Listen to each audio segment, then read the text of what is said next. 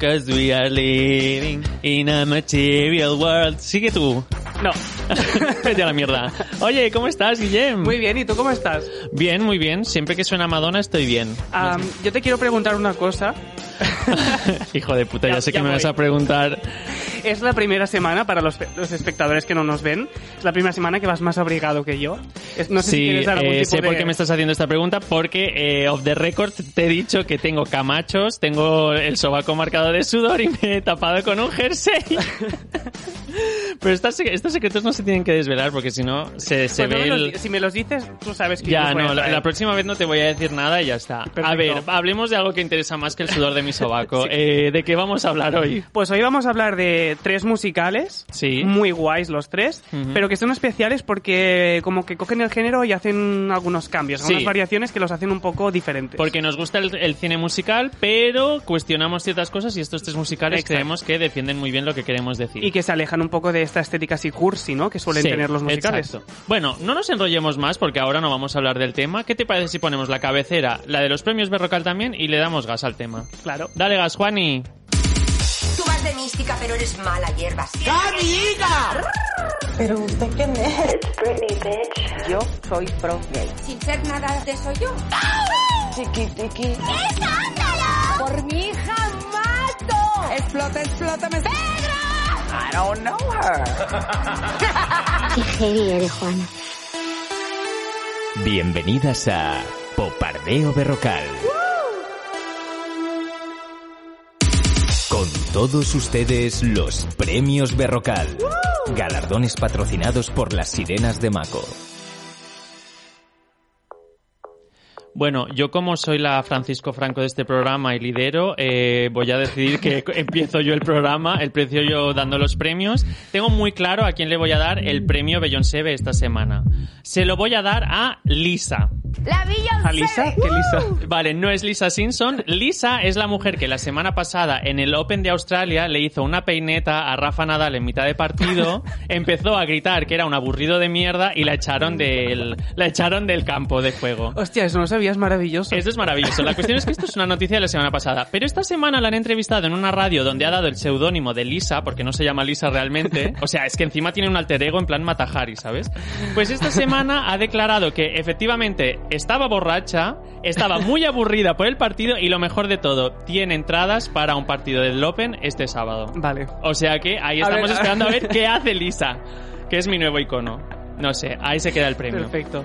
Vale, y el premio Osborne de esta semana se lo voy a dar a una persona. eh, es increíble que se lo demos a esta persona, pero sí, a Felipe González. Vale. Felipe González, expresidente del gobierno, sí, hasta aquí bien. Bueno, la cuestión es que Kiko Rivera esta semana ha declarado, a lo mejor lo sabes, no lo sé, que eh, como su madre Isabel Pantoja está enemistada con la familia paterna de Kiko Rivera, eh, en su momento cuando Kiko Rivera era niño le dio una foto de Felipe González diciéndole que era su abuelo paterno, que era mentira. La cuestión es que Kiko, Kiko Rivera de pequeño se lo creyó, tenía en la mesita de noche una foto de Felipe González y un día incluso se lo encontraron en, en un ave. O sea, Kiko Rivera Mini, Isabel Pantoja y Felipe González en el mismo ave y Sí. Kiko Rivera se puso a chillar abuelo, abuelo, haciendo un ridículo absoluto. Bueno, me ha encantado esta historia, pero le doy el premio Osborne a Felipe González porque no continuó la broma. O sea, Vale, vale. ahora mismo podríamos tener a Felipe González haciendo un puchero en Cantora y no está pasando. Vale. Entonces, premio Osborne para él. Muy bien, muy merecidos. Totalmente. Vale, pues mis premios Berrocal de esta semana. Arranco. Arranca. El, el premio Beyoncé. Voy a aprovechar este mini espacio que tengo para felicitar a Paris Hilton. Me ha gusta. cumplido 40 años. ¿Qué pasa que no suena la Beyoncé? La Beyoncé. Es que no has confirmado si era el Beyoncé, claro, es que esto... Perdón, perdón. o sea, el premio, el premio, El premio para Beyoncé se lo voy a dar a Paris Hilton porque ha cumplido 40 añazos. Algunos Me ya lo gusta. sabéis porque lo hemos puesto en las redes, pero bueno, para quien no lo sepa, la eterna adolescente se hace mayor. Sí, o sea, el Tempus Fugit eh, está más claro que el agua, ¿no? Correcto. Y luego el premio Osborne te lo voy a dar a ti. Ya lo sabes, te lo he comentado antes de entrar. Eres muy mala. Am, por dos cosas. Has tenido la poca vergüenza de, de presentarte a la manifestación de Pablo Hasél en taxi. Sí, Eso en primer lugar, eso está muy mal. sí, Y luego- es verdad.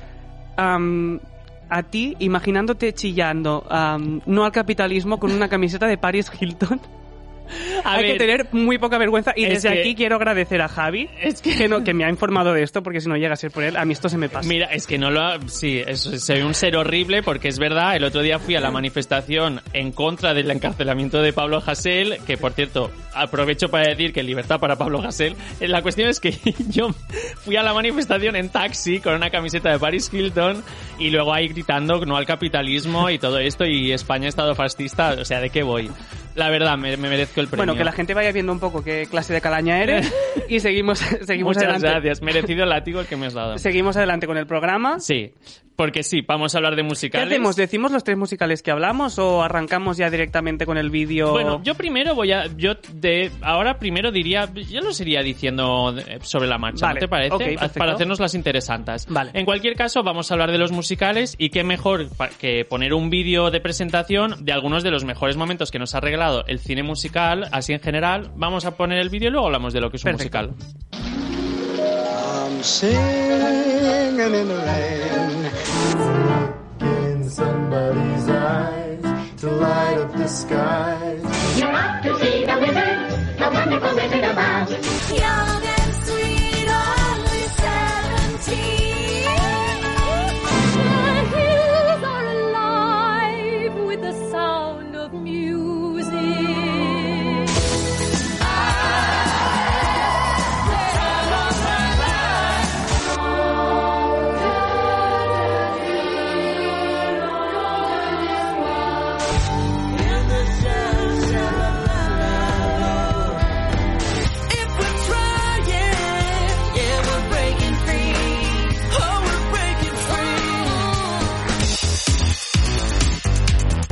Berrocal. Bueno, hemos puesto estos ejemplos porque son, ah, lo que digo, ejemplos canónicos de qué es un musical clásico y cómo se ha vivido el musical desde siempre, Sí. para, para ahora hablar de cosas que diverge- divergen mucho de esto. Entonces, En cualquier caso, ¿qué es el musical? ¿Qué es el musical? ¿Quieres explicarlo? Que se te da muy bien a ti explicar estas cosas. Uy, sí. Bueno, el musical básicamente es cuando mm, hay mucha música eh, interpretada en escena, en la propia película, eh, ya sea bailando o cantando. Eso es como una obviedad, pero yo creo que es guay el apunte de que el musical debe tener... O sea, no, no solo tiene que haber mucha música, sino que la música tiene que tener un valor narrativo. Es decir, si tú eliminas las escenas musicales, no acabas de entender la historia porque ahí hay un desarrollo dramático. Claro. Lo he, lo he explicado muy bien, ¿no? sí. Es que yo he estudiado cine, chica. No, y que además, bueno, que la- el, el efecto de la escena musical dentro de la película tiene como el efecto de crear una exteriorización de las emociones del personaje, que eso es como lo que lo hace muy evidente y muy cursi a la, a la vez, ¿no? Porque al final expresar abiertamente los, ah, las emociones cantando pues es algo bastante horterilla, aunque Sí. nos pueda gustar. Sí, sí. Y mm, bueno, sigue tú. Bueno, es decir, es un poco lo que estabas diciendo, me Mm. parecía interesante, no sé Sí. por qué te has cortado tanto. No, porque me apetecía es que- escucharte. O sea, que los musicales clásicos Sí. nos gustan y son muy guays, y es verdad que, o sea, es- ha sido un género que ha tenido mucho éxito, sobre todo en la época dorada de Hollywood, Mm-hmm. Pero ahora está un poco obsoleto. Y nosotros, a pesar de que algunos de estos musicales que hemos puesto de ejemplo también nos gustan, Sí. tenemos que decir que entendemos que esté obsoleto. Sí. Porque eh, los sentimientos cuando cantan están muy a flor de piel y eso lo hace muy cursi. Sí. Eh, es todo muy, ¿cómo se dice? Evasivo. Sí. Eh, todo parece, en los musicales a veces parece que cuando bailas todo se soluciona, ¿no? Entonces eso es muy blanco, porque eso no es real y en el siglo XXI, después de todas las desgracias que hemos vivido, Claro. pues no nos cuela Claro, mucho. ahora como espectadores quizá estamos buscando otra cosa, ¿no? Un, un- un realismo quizá más, más claro. Exacto. algo más que no sea tan evidente. Y luego también creo que es importante decir que los musicales juegan muchísimas veces, no sé qué, porce- qué porcentaje será, pero a lo mejor un 90% es chico conoce chica. Sí. Y al final estas historias tan manidas, creo que el espectador ya o le das una vuelta o eso ya está muy pasado, eso Sí. ya no interesa. Bueno, en cualquier caso, eh, sí que hemos encontrado los dos, eh, tres películas que para nosotros son una referencia del antimusical, que Sí, se correcto. cuestionan un poco el formato, que ironizan sobre el formato, que buscan otras fórmulas. La primera, yo creo que la más, la más top es Gris, porque es un Bueno, la, la no sé si la más top, pero quizá la más conocida por los espectadores. Top, sí. me refiero a eso, en plan, Vale. que, que has- que ha, sido un gran éxito, ¿no? Vale. ¿Qué te parece si ponemos una de las escenas más clásicas de Gris y hablemos un poco de Gris? Perfecto. Que siempre va bien. Dale gas. Summer loving had me a blast.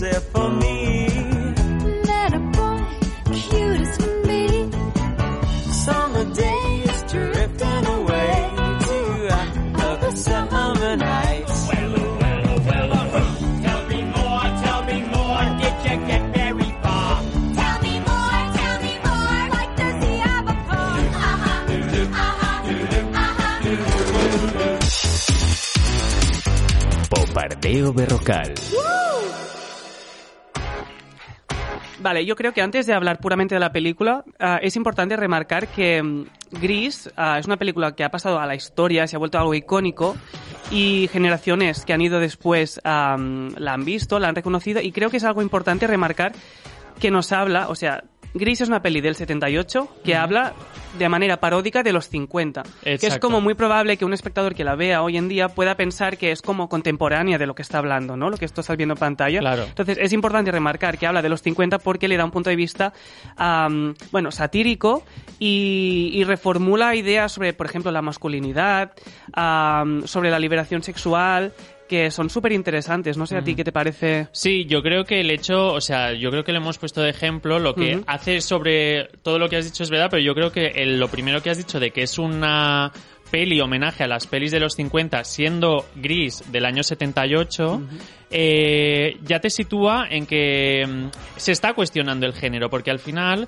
eh, gris eh, es como que coge todos esos referentes, las pelis musicales de, de Elvis, tipo El barrio contra mí, El red de la cárcel, o incluso West Side Story, Mm. o Eh, pelis bueno, como Rebeldes sin causa. E incluso la, ma- coge- la manera de cantar, incluso, ¿no? Imitan a propio Elvis. Exacto. Es Mm. como que coge todos esos referentes, incluso los hace guiños culturales en la propia peli, pero todo de un modo como medio burlón. O sea, es como que no sabes si está, estás en esa fina línea del homenaje y la burla. Sí. ¿No? Sí. Y eso ya te sitúa en que sí, pues es un musical, pero también se cuestiona un poco las, las fórmulas absurdas del musical. Sí. ¿No? De hecho, se ve mucho en escenas tipo, o sea, que, que rozan el cutrerío, digamos, Mm. porque, por ejemplo, Sandy, cuando canta la balada esta mítica del, lo voy a decir mal, Hopeless Live Without You, o no sé qué puta se dice. Devoted to you. Vale, lo he dicho fatal. Bueno, la Pero yo seguramente también, es que pero- ella, ella está cantando y mira el reflejo de su novio, de, de su amante, de su amado, Sí. de Isuko, y mira el reflejo en un, en un lago y después descubres que es una piscina hinchable. Sí, muy cutrona, muy pequeña. Sí, entonces ya es como que tiene un montón de guiños así, de, Sí. de fórmulas así, que lo que hacen es que, mm, que se nota que es trash buscado, ¿sabes? Exacto. Y de hecho la peli, también conectado a lo que has dicho, yo Mm. creo que eso hace que sea tan consumida a día de hoy aún, Mm. que es muy transgresora y muy moderna para la época. Sí. Porque como has dicho, cuestiona los, los roles de masculinidad. Y también el grupo de chicas es muy top en el sentido de Sí. que está muy es muy rico en Sí, contenido, o sea, ¿no? dentro de la película es muy importante la división que se hace entre grupo de chicos y grupo de chicas. Sí, son los Porque- T-Birds y las Pink Ladies, ¿no? Exacto. Creo. Sí, porque los chicos es como te los vende todos como una misma unidad, es como que no hay diferencias de carácter entre ellos, te los- Ujú. es, todos son un pack. Y en cambio las chicas, aunque a primera vista sí que parezcan todas iguales, es como que es mucho más fácil poderte identificar con ellas porque cada una tiene un rol dentro de ese grupo, ¿no? Y hay como una cooperación entre ellas, hay como ayuda y eso mola Sí. muchísimo. Además que también tiene ese punto de que los personajes que interpretan adolescentes tienen más de 30 años. Bueno, es que lo estuvimos buscando. Stockard Channing, que, pro- que Es la es Rizzo. Rizzo, tenía 34 años Sí, el día del rodaje. Eso es una falta de respeto increíble hacia la veracidad que a mí me encanta, porque Sí. figura que tienen 18. Sí. Que ya eso también favorece a que parodie un poco el fenómeno de musical adolescente. Exacto. Se están riendo del musical adolescente. Mm. Bueno, creo que es muy guay lo que has dicho de que de que eso, de que tiene un fenómeno muy, o sea, que es muy moderna y que analiza el grupo de chicos y el grupo Sí. de chicas de, un for- de una forma muy moderna, yo creo que eso es lo que hace que mm, a día de hoy, incluso si la comparas con referentes actuales como sea High School Musical, es muchísimo Es mucho más, más transgresora, es quizá. mucho más transgresora eh, Sí, gris y sí. eso me parece como no, muy y además guay. lo que he apuntado antes al inicio, que te replantea muchísimo la masculinidad y la caricaturiza de una manera muy guay porque en, en la obsesión por la testosterona de los propios personajes es donde hay el ridículo de que al final son mucho más amanerados, ¿no? Ujú. Es como el no querer expresar las emociones, el estar siempre como con una Mm. corporalidad muy, muy masculina, los hace más ridículos y eso Sí, mola un montón. Y es como consciente, ¿no? Yo creo Exacto, que el director Randall. Kleiser lo hizo Sí. aposta. No, y, que- sea, y John Travolta, por qué no decirlo, quizás es el que está mejor en la película y ese papel lo borda, porque creo que coge súper bien la sátira de eso. Sí, todo el rato peinándose como de Sí. forma extrema, ese tupe Sí. Como a lo Elvis, Sí. es, es muy muy guay. Bueno, y en- luego también decir que hay mucha gente que no ha visto esta película, pero sin embargo es como que las canciones han atravesado generaciones y todo el mundo las conoce. Y eso es- tiene muchísimo mérito, porque al final, yo que sé cuántas pelis cuántas canciones hay en la peli, quizás unas 10 o así, pero es que 8 se las sabe todo el mundo. Sí, son muy míticas. No es que Muy haya una, míticas. yo que sé, en Cats hay una canción muy mítica que es Memories, Memories, sí. o en West Side Story que es América o María, pero ya está. En cambio, en Gris es como que todas las canciones son conocidas y de hecho, si las escuchas, sabes cómo es la escena en la Sí. que la cantan. O sea, Sí. es como todo muy mítico, ¿no? Sí, y quizá es porque cuando tú ves la película, vale, ahora estamos aquí dándole una cierta dignidad, pero sí que es verdad que cuando ves la peli te das cuenta que todos los esfuerzos están en las escenas musicales, o sea, todo está dirigido para que eso funcione. Luego la trama en medio, bueno, puede ser más cutre, puede ser más divertida, más aburrida, pero lo que, lo que prima ahí son los, los, los actos musicales y son, Sí. bar- bueno, eso también al final es también un poco una burla al musical, ¿no? Sí. Porque a veces en la peli cantan de una forma hiper gratuita sobre cosas in- incluso banales, porque yo que sé, a Frenchy le cantan sale un ángel caído del cielo y le canta sobre que no tiene que ir a una escuela de peluquería porque no sabe peinar, es algo, un tema súper absurdo. Sí. Y aún así hay una escena musical ahí. Ujú. Entonces como que ya se está riendo de lo patético que es de cantar todo el rato en un Exacto. musical. Bueno, Yo, si te parece, para ir cerrando con Gris, me gustaría compartir una reflexión que leí de la revista Cinemanía del 1998 que decía sobre el final, porque recordamos que al final Olivia Newton-John decide como hacer un cambio bastante radical de imagen y mostrarse como más- mucho más sexualizada cuando ha sido súper rancia durante toda la peli. Y Cinemanía hace unos ah, 24 años hizo esta reflexión. Sandy se transforma en una putilla para conseguir al hombre de sus sueños. No sé si quieres decir algo. Mira, yo es un debate como muy que ya no tiene que ver con el musical o no musical o si nos gusta como musical, pero Sí. en cualquier caso es verdad que Sandy, el personaje de Olivia, Newton-John, se Mm. transforma a favor de gustarle más a Denis Zuko, Sí. pero es que Denis Zuko en una escena mucho menos mítica también eh, hace empieza a hacer atletismo para Mm. gustarle a ella, entonces es como que tengo la sensación de que los dos hacen un pequeño cambio para atraerse más o acercarse más. Y yo creo que, por otro lado, eh, Sandy hace este cambio también un poco con ganas de dejar de ser tan mojigata. Sí, yo lo veo más por esa línea, realmente. O sea, que no es tan por sumisión, sino que a ella también le interesa eso. Claro, como que se da cuenta de, hostia, tampoco tengo que vivir tan reprimida, Exacto. ¿no? En cualquier caso, que Gris es una peli modernísima y que a día de hoy funciona. Que Olivia O sea, Newton-John quiere no llegar virgen al matrimonio. Exacto. Ya está, lo dejamos así gusta. y pasamos a la siguiente peli. En cualquier caso, la siguiente peli es una peli que creo que a ti te gusta mucho. A mí me encanta, me Vale, flipa. que es una peli de Lars von Trier. Increíble que nosotros hablemos de Lars von Trier. Hoy hemos hablado de Felipe González y de Lars von Trier. bueno, la peli se llama Bailar en la oscuridad. Vamos a poner un trocito y vamos a hablar de la película.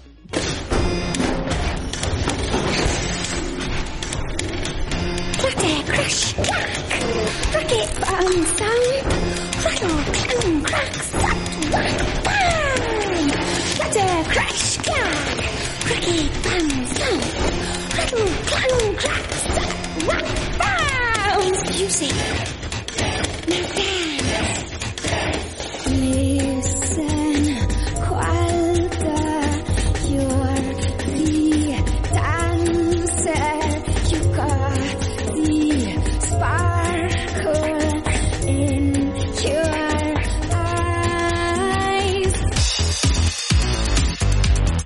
Bombardeo Berrocal. Vale, como es muy probable que mucha gente que nos esté escuchando o viendo no haya visto esta película, es importante explicar brevemente de qué, de qué trata, ¿no? Venga. La película nos narra la historia de una chica checoslovaca, una inmigrante checoslovaca que es checoslovaca que está viviendo en Estados Unidos, que tiene una enfermedad degenerativa en la vista que la está dejando totalmente ciega. Sí.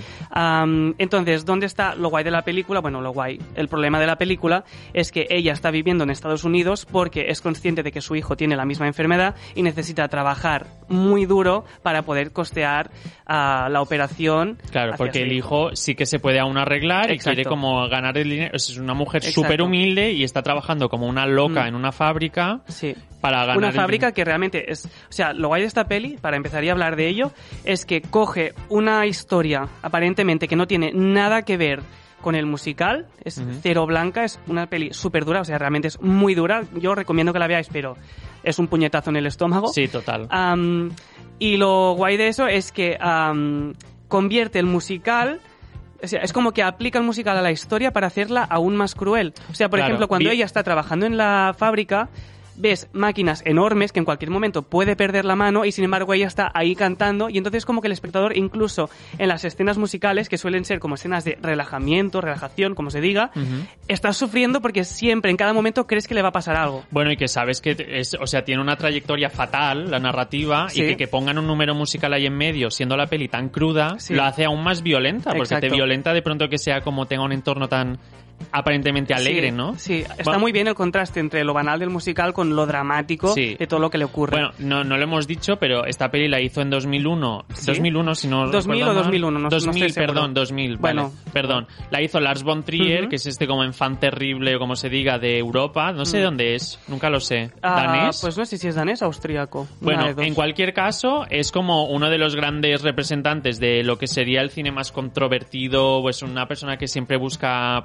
provocación, Mm, subversión, sí, sí. y al final es obvio que con este musical lo que intenta es pervertir el propio musical, Claro. el propio género, ¿no? Sí. Y cuestionarse si tiene utilidad o si tiene límites o no tiene límites. Y yo no sé si es una reflexión muy, muy estúpida, pero tengo la sensación de que Lars von Trier con esta peli consigue, por un lado, confirmar que el musical no funciona para todo, Ujú. pero por otro lado que él sí lo consigue. Sí. No, no sé si es un Sí, poco sí. absurda la respuesta No, no, que he dado. estoy total- no, no, estoy totalmente de acuerdo. Y además, hay una cosa que creo que no hemos comentado en cuando estábamos hablando del musical, y es que un patrón muy común en las pelis musicales es que hay siempre final feliz.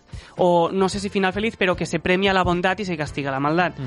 Y en este caso, pues nos, nos encontramos en todo lo contrario. Ujú. Quien acaba castigado realmente es el bueno de la película. Exacto, eso es muy guay. O sea, Mm. no es muy guay, pero que es Bueno, guay no, porque, pero es guay de porque ver realmente. investiga mucho sobre el propio Sí, género y decir sí. que también el, la peli hace como metagénero, metamusical, porque la protagonista, esta chica humilde y medio, medio ciega, es muy aficionada a los musicales clásicos y se pasa toda la peli cantando canciones Claro. de sonrisas y lágrimas, que es como el contraste absoluto. Es como el guiño, ¿no? Para hacerla aún más cruel. Sí, exacto, claro. Ella con su vida de mierda y encima canta canciones de sonrisas Sí. y lágrimas, que es lo más ñoño, de, o sea, es más ñoño que Karina, Sí, eso. Sí. Bueno, y decir que no lo hemos comentado, pero la protagonista de la película es Björk, Sí. una cantante islandesa súper importante y que Bueno, un icono de la, de la contracultura y Correcto. el indie mm, europeo, ¿no? Correcto, sí. También decir que las canciones musicales no, no tienen este rollo pop que tendría, por ejemplo, Gris, sino que tiene un rollo súper alternativo. Sí. En la escena que hemos puesto creo que se puede intuir un poco, pero la musicalización son los propios ruidos de las máquinas, los Mm. golpes, Sí. la- las grietas,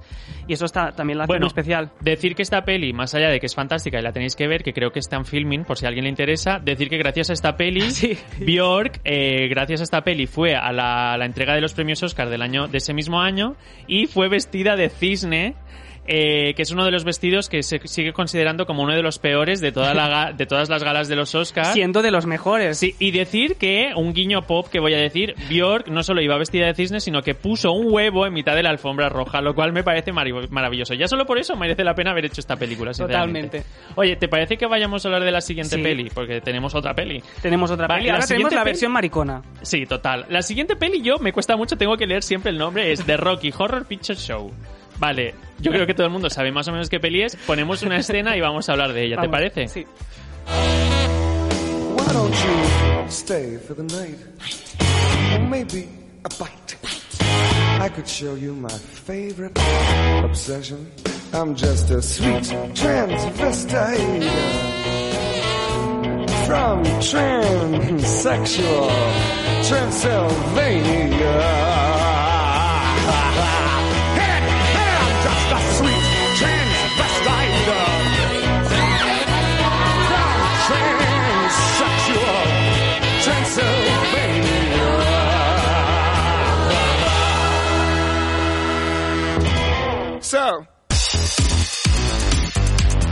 Popardeo Berrocal. Bueno, en este ejemplo también vamos a explicar un poquito de qué va la película para que todo el mundo esté ubicado. Primero decir que es una película del 75, Sí. y dato muy importante. De James Charman. James Charman. Es yo- que me lo he apuntado y lo he querido decir. Ya, sí, sí, no, somos un poco fatales con los nombres. Está bien que Bueno, intentemos. James Sharman. No, he intentado. El Lars von Trier lo hemos dicho Sí. y el Randall Kleiser también. Y ahora digo James Sharman. Es que me lo he apuntado todo hoy en Wikipedia. bien, muchas gracias, Terelu.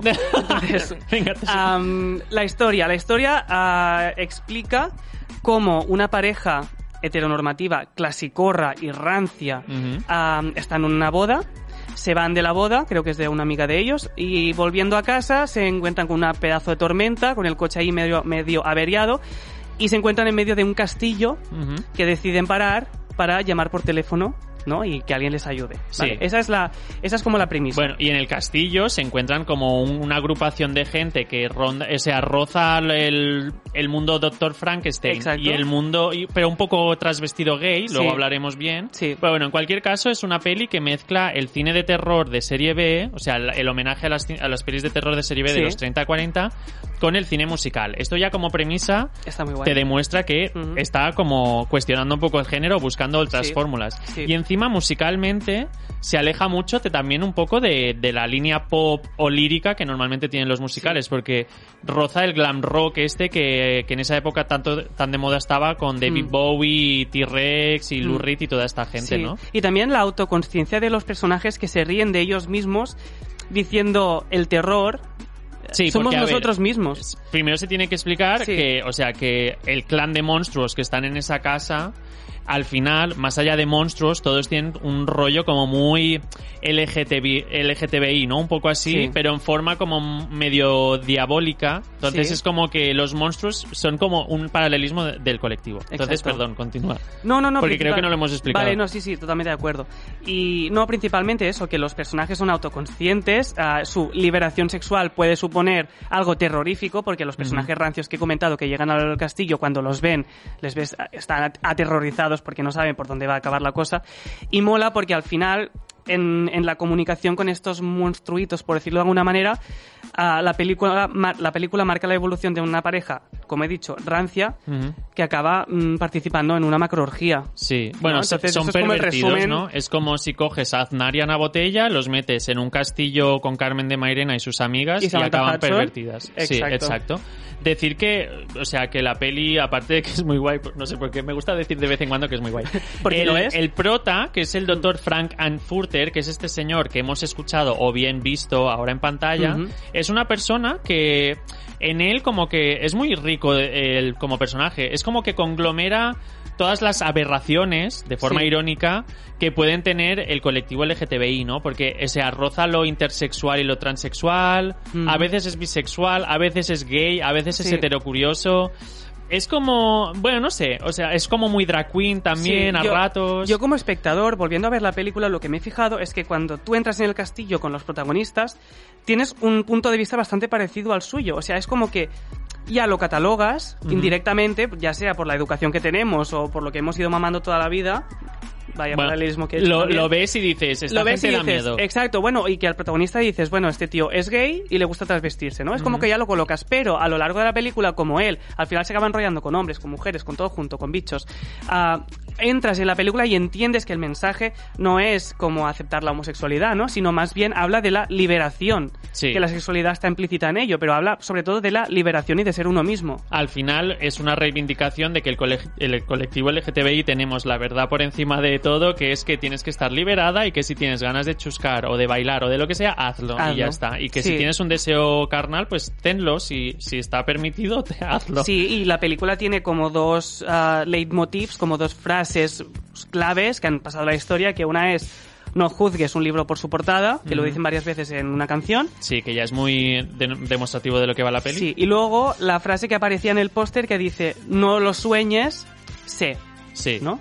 Que O sea, como- no, de, no ser, sé lo que quieres ser. ¿no? Algo así. Sí. Me gusta. Me gusta acabar con esta frase. Es muy bonita, Sí, muy romántica. Es muy chuli. Es que tenéis que ver las tres pelis porque están muy bien. Sí. Y eso es todo lo que quería decir. Oye, eh, yo creo que como conglomerado de los musicales que nos molan, está guay. Sí. Eh, yo, mira, sinceramente, no sé si te interesa, pero yo quiero dedicarle el programa a John Travolta. Vale. Porque obviamente es el protagonista de Gris. Y esta semana cumple 67, 67 años. creo. Sí, ¿no? Vale, pues este de hecho, programa... hoy mismo los está cumpliendo. Sí, creo que sí, 18 de febrero. Mm. Eh, te queremos, eh, estás guapísimo en esa película, este programa va por ti. ¿Y qué te parece si para acabar de cerrar este programa que hemos hecho... Nos despedimos con escenas trash musicales, Sí, ¿no? ahí vamos con una, una pequeña playlist de, de canciones de musicales que también nos gusta que porque son tienen un punto trashillo y, y nos despedimos con ello, a tomar por culo. Un besito y muchas gracias por escucharnos. Un besito, hasta la semana que viene.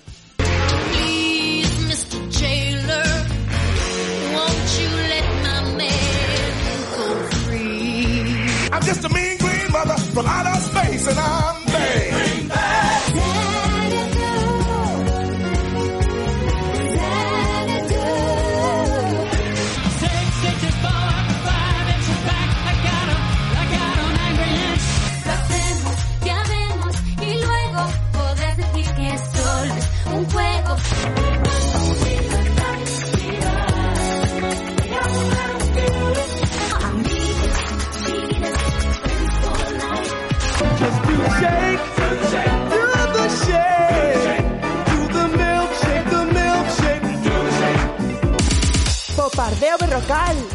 guay! Popardeo Berrocal.